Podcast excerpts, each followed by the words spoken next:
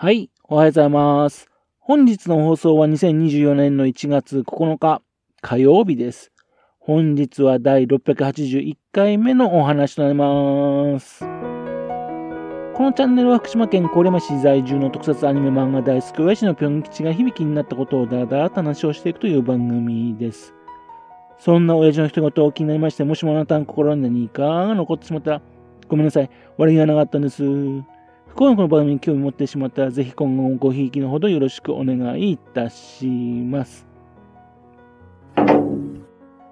本日はショートバージョンです。石川県の能登半島の地震。地震が起きて8日経ってもまだ全容が見えてないという状況で、連日のニュースにね、唖然としております。この日本で災害が発生しても未だに救助が届かない、物資が十分に届かないということが起きるとは思いませんでした。阪神・淡路大震災、東日本大震災、熊本地震と、地震による被害は何度も起きていたのに、それがまだ十分に生かされていないというふうに思ってます。ことに半年前に石川県では震度6の地震が起きていて死者も出ていたのに、このように被害が大きくなってしまったことには驚きました。それだけ今回の地震はね、あの想定を超える大きなものだったと言えるんでしょうね。地震は自然が原因で、ね、日本ではどこに住もうと防ぐことはできないわけですけどね。あの福島県で起きた福島原発事故は、地震、津波がきっかけとはいえ、災害ではなく、これは起きてはいけない人災事故なわけですよね。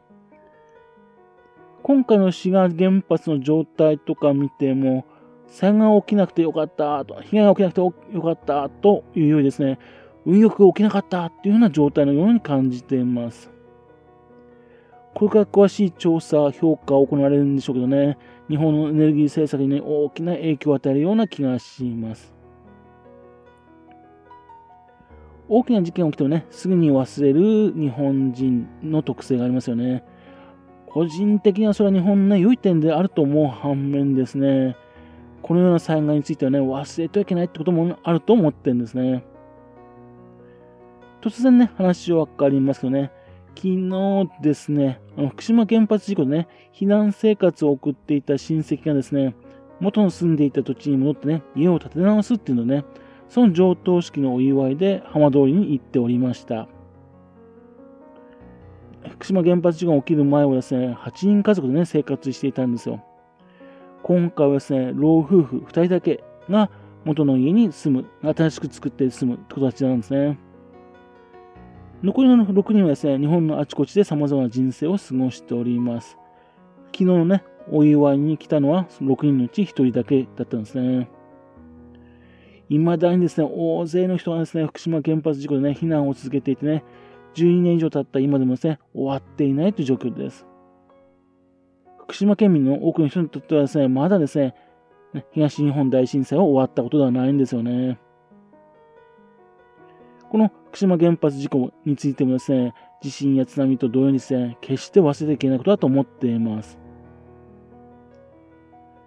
震災、福島原発事故を題材にした映画、ドラマは多数作られています。風化しないようにですね、どのような形でもね、題材としてね、映像が使われていることは良いことだと思っています。昨日ですね、クラウドファンディングのね、キャンプファイヤー、ね、そちらの方ですね、ある映画のね、支援募金募集を見つけました。3月11日というタイトルでね、映画を作るのね、支援をお願いしたいという内容なんですね。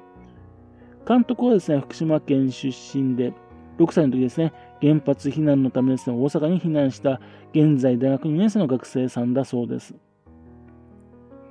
もうすでにね、福島県でもね、ロケするためにですね、福島県に来たりとかしているようです。どのような形でもね、震災、原発事故、それを題材にした映画が作られていくのは良いことだと思っています。特にですね、若い監督がですね、福島県でロケを行ってね、災害、震災をね、題材にする映画を作る。ということでね、ちょうど自分のね、子供たちとね、同じぐらいの年齢の人なんですよね。で、福島県出身の人はね、映画を作るっていうわけでね、ぜひ応援したいって思うわけなんですね。普通ならばですね、過去にこのような映像を作ってきたというね、そういうような実績があるとかね、そういうのをね、えー、で判断するんですけどね、福島県出身者、そして若くして映画を作りたいっていうね、熱意だけでもね、応援したい、ね、支援したいっていう気持ちはあるんですよ。あるんだけどもですね、ちょっとね、残念ながらですね、情報が足りなすぎるっていうのね、ちょっと躊躇してるんですね。と言いますのもね、これまで震災を題材にした映画ではですね、ね、全然震災と関係ないと思われる内容であったりですね、ね、逆にですね、あの、現在も原発事故で苦労してね、避難し続けてる人のね、ようやく固まりかけてきたですね、傷口のかさぶた、それを剥がすような行為になっている映画なんかもあるんですね。監督の熱意、ね、熱い思い、それを信じてですね、支援した場合ですね、支援したことによるですね、苦しんでる人の、人のかさぶたを話す可能性はあるわけですよ。クラウドファンディングで支援するってことは、支援する側の制作者側の立場に立つってことですよね。そういう内容に関係もしもするんだったら、ね、支援を募る前にですね、もう少しですね、少しいろいろとね、情報欲しいなというふうに思ったんですね。どのような形でもですね、映像を作ってことは非常に良いことだと思っています。もう本当に全面的にこれは応援したいと思っています。止めるつもりも全然ないです。ただですね、支援を求めるならば、ね、そんな内容をね、少しね、明らかにしてほしいなというふうに思ったわけですね。というわけですね、まあ、若い福島県出身の演監督がですね、震災を題材に映画を作りたいと思っている。ね、その支援したいがどうしようかというふうに現在悩んでいるという話でした。今回はね、県外の方ですがね、県外で活動している方ですが、福島県内でも同じようにね、活動することができたらですね、ぜひ応援したいと思っております。はい。それではまた次回よろしくぴょん吉のお宝の話をお付けくださいね。本日もお聴きくださいまして誠にありがとうございました。